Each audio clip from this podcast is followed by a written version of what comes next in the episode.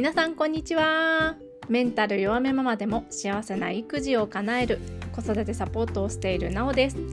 この番組ではズタボロ豆腐メンタルママだった私が自分の心をケアしメンタルの基盤を整え子供に笑顔で接することができるようになるまでに役立った知識やマインドについてサクッとシェアしていきます。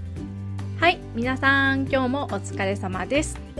昨日は息子の小学校で授業参観で授業の様子を見に行ってきました。2限目と3限目の授業を見てきたんですけど正直な感想としては息子のやる気の落差をすごく感じる授業参観でした。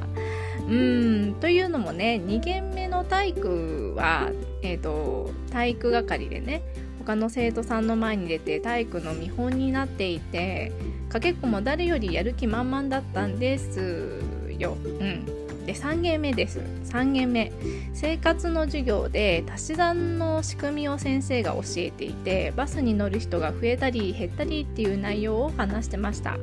なんかね息子くん 何やら隣の女の子とやいやいしだし先生の話全く聞いてないっていうね。おい大丈夫か？と。後々聞いてみたら体育は好きでも生活は嫌い。あと眠たかったと言っていました。うーん、正直だ。まだまだ伸びしろいっぱいと捉えようと、頑張れ息子よと思ったのでした。はい、前置きはこの辺にして、今日の本題に入っていきましょう。今日のテーマは、私が息子のために本当にできることを考えてみたです。なんでこんな話をするかというと前置きの授業参観の話ともつながるのですが先ほど授業への取り組み方を見て心配になったと言いましたが何が心配になったかというとなんか学校の勉強ついていけてるのかなお友達にちょっかい出して嫌われてないかなとかまあそんなことです。親御さんの中にはお子さんが座っている席は後ろの方だったのでふざけていたりできていなかったりしたら近くまで行ってちゃんとしないとと言いに行ってる方もいたんですけど私は教室の外から中を見ていたのもあって言いに行くことはできなかったのですが本音は言いに行きたいって気持ちがあってぐっと我慢してたんです。うん。周りを見ていてもそんな風に思っている親御さんが多そうな雰囲気でしたね。多分小学校1年生になったので我慢できたと思うのですが保育園の保育参観だったらまあ手は出てたと思うんですよね。うん、この反応ね親の反応としては自然な反応だと思うんですけど帰宅してから少し考えて掘り下げてみたんです。なんで私は手を出しなたくなってしまうのかなってもちろん親として自然な反応というところでここで結論付けてもいいんですけどもこの反応の目的は何だろうって考えてみたんです、まあ、そしたらこんな目的が見えてきました。勉強に関しては、まあ、真面目に取り組んでくれる子になってほしいとかいてほしいとかそういうこと。お友達付き合いに関してはなんか意地悪しないでみんなと仲良くしてほしいなとかこれがちゃんとしてきちんとしてって言っちゃう本当の目的なんですよ。うん、ただこれは誰の問題かつまり誰が最終的に困る問題か考えたらこれは親である私じゃなくって息子なんですよね。うん、何が言いたいのかというとああ私息子の問題を自分ごとに捉えすぎてたかもって気づいたんです。そして息子のことをまだまだ信じきられてないなーっていうのに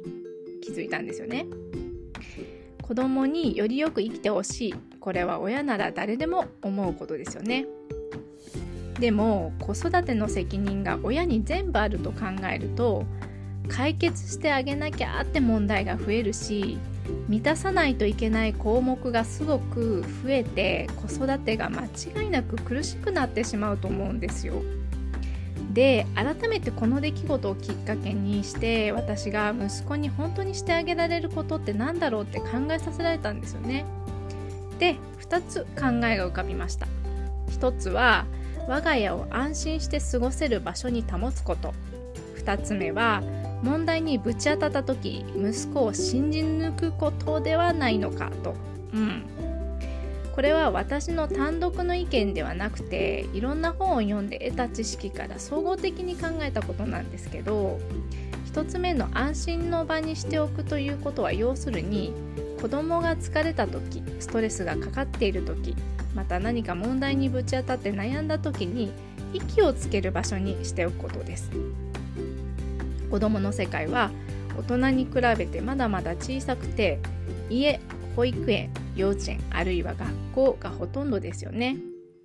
今日は疲れているからカフェで一息とか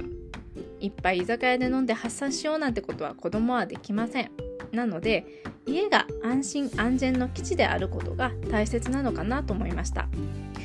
じゃあそのためにどういうことが私はできるのかなっていうのをちょっと出してみたいんですけど失敗して落ち込んでる時は次はどうしてみようかと肯定的なリアクションで励ますとか。泣きたい時は思いっきり泣いてもらうとか。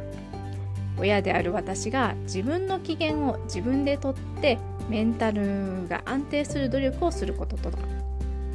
私の機嫌の良し悪しにかかわらず正直に意見を言える環境を整えることとか。今出せるのはこんな感じです。次2つ目の問題にぶち当たった時息子を信じ抜くこと。これは息子の問題解決の力をね成長させるためにとにかく待つ信じるです。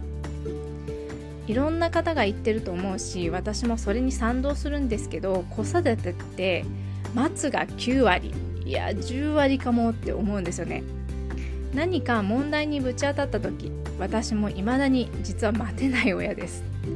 解決するために提案したり息子の了解なく解決するための手を出してしまったり。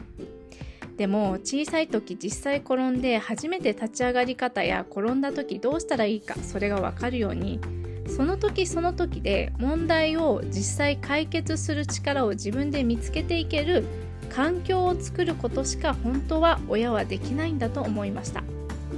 もちろんその子の年齢に応じてどこまで手助けするか調整すればいいと思うんですけど